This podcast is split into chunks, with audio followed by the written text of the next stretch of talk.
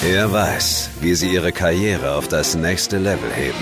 Er kennt die kleinen Tricks mit der großen Wirkung. Und nur hier verrät er sie Ihnen. Wer zu bescheiden ist, wird garantiert über den Tisch gezogen. Hier ist der Radio PSR Original Podcast Karrierekick. Sofort erfolgreich im Beruf. Der Gewinner Podcast mit Deutschlands bestem Karriereberater Martin Wehrle.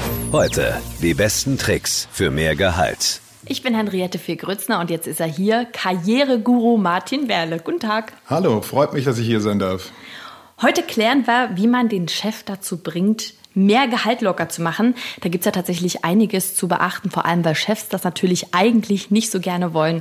Herr Werle, bevor ich in so eine Gehaltsverhandlung gehe, muss ich ja überhaupt erstmal wissen, wie viel ich wert bin. Woher weiß ich denn das? Da gibt es mehrere Möglichkeiten. Erstens, was ich den Leuten sehr empfehle, mit Menschen sprechen, die in einem ähnlichen Beruf arbeiten. Nicht unbedingt in der gleichen Firma, da sollte man sich ja nicht über Gehälter austauschen. Aber ich habe eine Ausbildung gemacht mit vielen anderen. Ich habe vielleicht studiert mit vielen anderen. Die sind alle in Betrieben und wenn ich mit denen spreche, kriege ich ein Gefühl dafür, was ist ein mittleres Gehalt, was ist ein gehobenes und was ist ein unteres. Und dann gucke ich, was leiste ich. Und wenn ich sage, ich leiste mehr als der Durchschnitt, muss ich natürlich auch mehr als der Durchschnitt verdienen. So, und jetzt ist es soweit, dann kommt der Tag, ja, das Gespräch über mehr Gehalt. Wie bereite ich mich darauf vor? Das Allerbeste ist, dass Sie es wirklich trainieren. Mhm. Dass Sie zu Hause jemanden suchen und sagen, du bist jetzt mein Chef und halte mir mal bitte diesen und diesen und diesen Punkt entgegen. Und Sie versuchen dann, Ihre Argumente zu platzieren.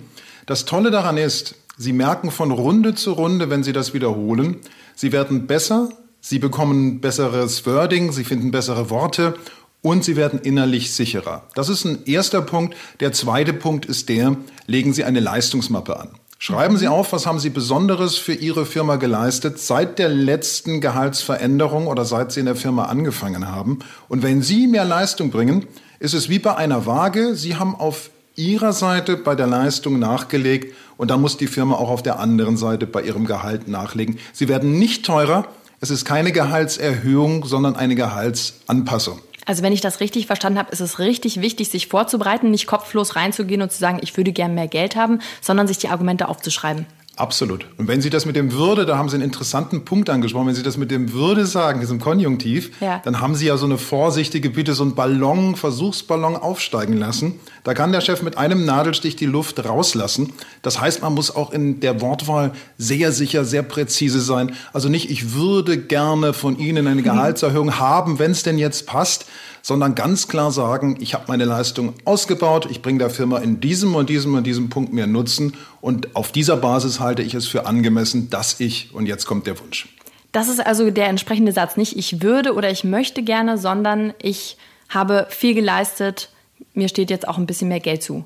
Ja, absolut. Und vielleicht sogar nicht ein bisschen mehr, sondern mir steht genau dieser und dieser Betrag zu, denn alles, was so weich formuliert ist, was ich auch im Alltag natürlich verwende, was wir alle verwenden, zeigt, dass man innerlich unsicher ist. Das heißt, Sie müssen ganz klar rüberkommen.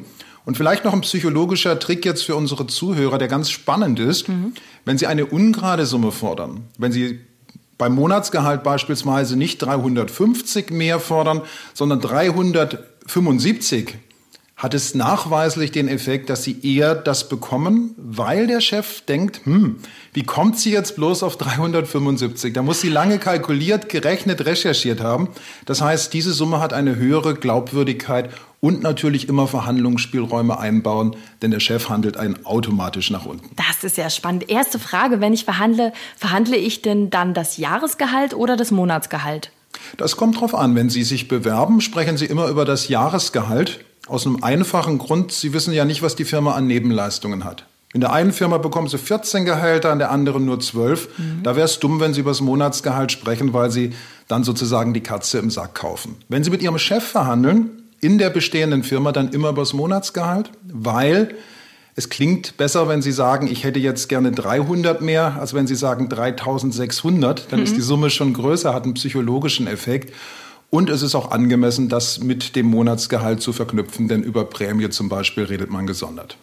Das ist die nächste Frage. Wenn jetzt zum Beispiel der Chef sagt, nee, pass auf, also mehr Geld gibt's nicht, aber ich könnte dir anbieten, Dienstwagen hm. oder so. Ist das auch was Spannendes? Oder würden Sie eher sagen, nee, wenn Sie sich wünschen, äh, mehr Geld, dann soll man auch dabei bleiben? Da kann ich auf das zurückkommen, was Sie eingangs gefragt haben, wie bereitet man sich vor? Ich brauche erstens ein Minimalziel, das heißt eine Grenze nach unten. Das ist der Betrag, den ich mindestens brauche. Wenn ich den nicht kriege, ziehe ich Konsequenzen. Das zweite ist ein Maximalziel, was ich idealerweise gerne hätte, die 375 zum Beispiel, mit denen ich in die Verhandlung gehe. Und das dritte ist ein Alternativziel. Das heißt, ich muss dem Chef eine Brücke bauen, dass er sein Gesicht wahren kann, wenn er mir zum Beispiel aus irgendwelchen Gründen das Minimalziel nicht gibt. Und da ist es sehr gut, wenn man Alternativziele hat. Es kann ein Dienstwagen sein, es kann etwas sein, was mir im Alltag einen großen Nutzen bringt. Es kann ein Handy sein, es kann ein Zuschuss für den Kindergarten sein. All das ist gerade in kleinen Betrieben möglich, weil die sind sehr flexibel. Wann ist denn der beste Zeitpunkt überhaupt zu fragen nach mehr Geld? Zwei Faktoren spielen da eine große Rolle. Erstens Ihr Chef an sich. Schauen Sie ihn an oder auch die Chefin, schauen Sie hin. Ist es ein Mensch, der zum Beispiel morgens gut drauf ist? Dann würde ich immer sagen, geh morgens hin. Ist es jemand, der hektisch ist am Montag, weil Arbeit ohne Ende kommt und am Freitag in Gedanken schon im Wochenende? Dann eher mitten in der Woche. Und was die andere Frage angeht, was ist im Jahr ein guter Zeitpunkt? Ich sage immer, gegen den Strom schwimmen. Also im Herbst kommen alle, um Weihnachten kommen alle gerannt. Lieber im Sommer fragen, da ist der Etatkuchen noch größer und das Stück, das ich mir nehmen kann, ist auch größer. Und natürlich toll, wenn Sie gerade was geleistet haben. Wenn Sie sagen, ich habe gerade ein Projekt abgeschlossen, was Tolles für die Firma getan. So ein Aufhänger, der hilft immer sehr weiter. Ist es ein guter Zeitpunkt zu fragen, wenn der Chef vielleicht gerade aus dem Urlaub kommt? Das kommt drauf an. Wenn Ihr Chef aus dem Urlaub kommt und er ist richtig, richtig gut drauf und er ist für solche Sachen ansprechbar, dann ist es eine gute Idee. Die meisten Chefs, die ich kenne, die gehen in Arbeit unter, wenn sie aus dem Urlaub kommen. Und wenn man dann noch zusätzlich mit was anderem kommt, dann sind sie genervt. Also nach meiner Erfahrung eher nicht. Jetzt ist es ja so, manchmal ist man ja per Du mit seinem Chef, man versteht mhm. sich gut. Jetzt hat man dieses doch eher unangenehme Gespräch, wo es um mehr Geld geht. Wenn ich mich jetzt hinsetze und dem ganz ehrlich sage, du, ganz ehrlich, ich bräuchte das und das zum Leben, ist das eine gute Idee oder ist es wirklich so, dass man sagt, nein, man muss was draufschlagen? Es ist eine schlechte Idee, denn ich glaube, da bringt man dann zwei Ebenen durcheinander. Also ein Chef kann ja auch ein Kumpel sein, man kann ja gut mit ihm auskommen, aber das hier ist ein geschäftsmäßiges Gespräch. Und wenn ich darüber spreche, was ich für mein Leben brauche, die Miete wird teurer, die Kinder müssen auf eine andere Schule und brauchen Fahrtgeld und so weiter, da hat ja die Firma keinen Nutzen davon. Also ich würde auf jeden Fall Argumente anführen, die den Vorteil der Firma betonen. Natürlich, wenn ich jetzt ein richtig gutes Verhältnis zu meinem Chef habe und ich weiß, der ist auf meiner Seite, dann muss ich keinen Riesenverhandlungsspielraum einbauen. Ich würde aber dennoch einen solchen Spielraum einbauen, weil es gibt Studien, die nachweisen, dass Menschen zufriedener sind, wenn sie verhandelt haben. Das ist ganz lustig. Also wenn ich in eine Verhandlung reingehe, ich verkaufe mein Auto und ich sage, ich hätte gerne 5000 für diesen Gebrauchtwagen und der andere sagt 5000, super, den nehme ich sofort, dann habe ich ein schlechtes Gefühl, weil ich denke, da wäre mehr drin gewesen. Also sie tun dem anderen auch einen Gefallen, wenn sie zumindest einen kleinen Verhandlungsspielraum einbauen. Was sind die Killer-Argumente und was sollte ich auf keinen Fall bringen? Ich sage jetzt mal Kita, ne? Oder ich mhm. brauche äh, mal einen ordentlichen Urlaub. Also was sind die Argumente, um mehr Geld zu bekommen? Super Argumente, aufzeigen, Sie haben der Firma zusätzliches Geld gebracht, Kunden an Land gezogen, also einen Nutzen erzeugt. Sie haben Ihre Qualifikation im Sinne der Firma ausgebaut. Sie haben Personalverantwortung übernommen, zum Beispiel einen Auszubildenden eingearbeitet, vielleicht ein Produkt erfunden. Sie waren, wenn Sie im Verkauf sind, besonders effektiv, haben hohe Umsätze erzielt. Immer das, was der Firma einen ganz konkreten Nutzen bringt.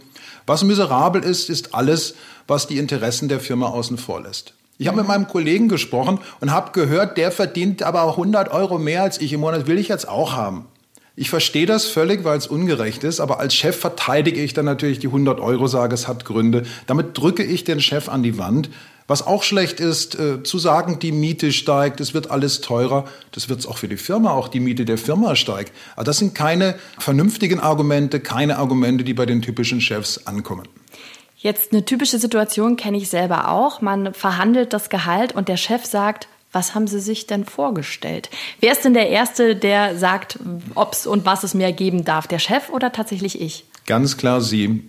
Das nennt man den Anker setzen in einer Verhandlung. Und wenn Sie die erste Zahl nennen, haben Sie natürlich schon einen erheblichen Einfluss auf das Ergebnis, das dabei herauskommt. Wenn dagegen Ihr Chef gleich sagt, ah, so wirklich, im Moment ist es ganz, ganz schwierig, also 100 Euro wäre schon ein großes Entgegenkommen und Sie haben in Gedanken vielleicht an 400 gedacht, dann werden Sie automatisch Ihre Zahl nach unten steuern.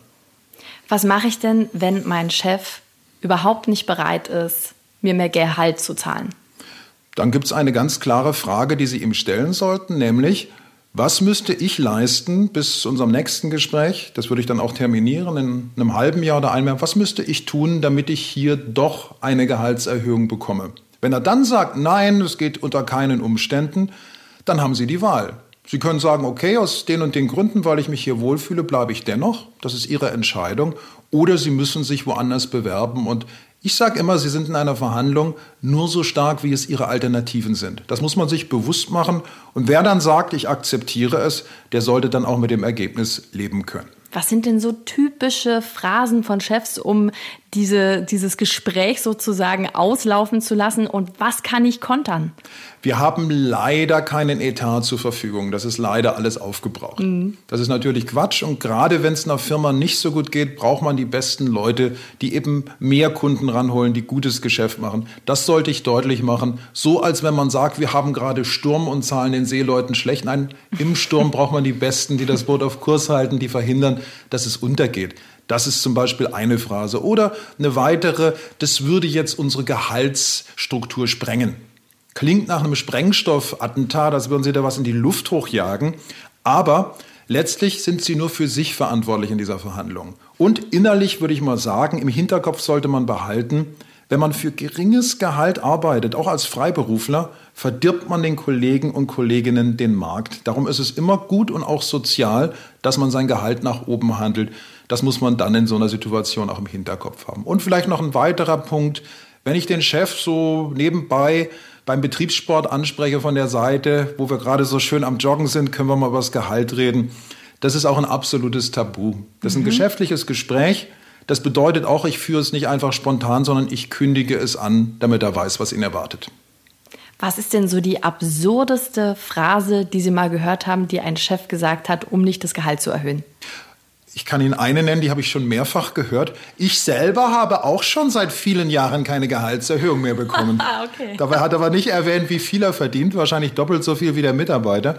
Und er ist natürlich für sein Gehalt selbst zuständig, das muss er selber verhandeln. Und wenn er das unter Umständen schlecht macht, hat es überhaupt keinen Einfluss darauf, ob er einem Mitarbeiter eine Gehaltserhöhung gibt oder nicht. Ja, wahnsinnig spannendes Thema. So abschließend, was ist Ihr Power-Tipp für die Gehaltsverhandlung? Gute Vorbereitung, gute Argumente, eine Forderung, die über dem liegt, was ich tatsächlich haben möchte. Und wenn der Chef Nein sagt, am Ball bleiben, denn dann hört die Verhandlung nicht auf, sondern fängt erst an. Der Gewinner-Podcast mit Deutschlands bestem Karriereberater Martin Wehrle. Alle Folgen gibt's exklusiv in der Mehr PSR-App und auf radiopsr.de. Karrierekick, ein Radio PSR Original Podcast. Redaktion Maximilian Reg. Gespräch Henriette Fee Grützner. Eine Produktion von Regiocast, deutsches Radiounternehmen.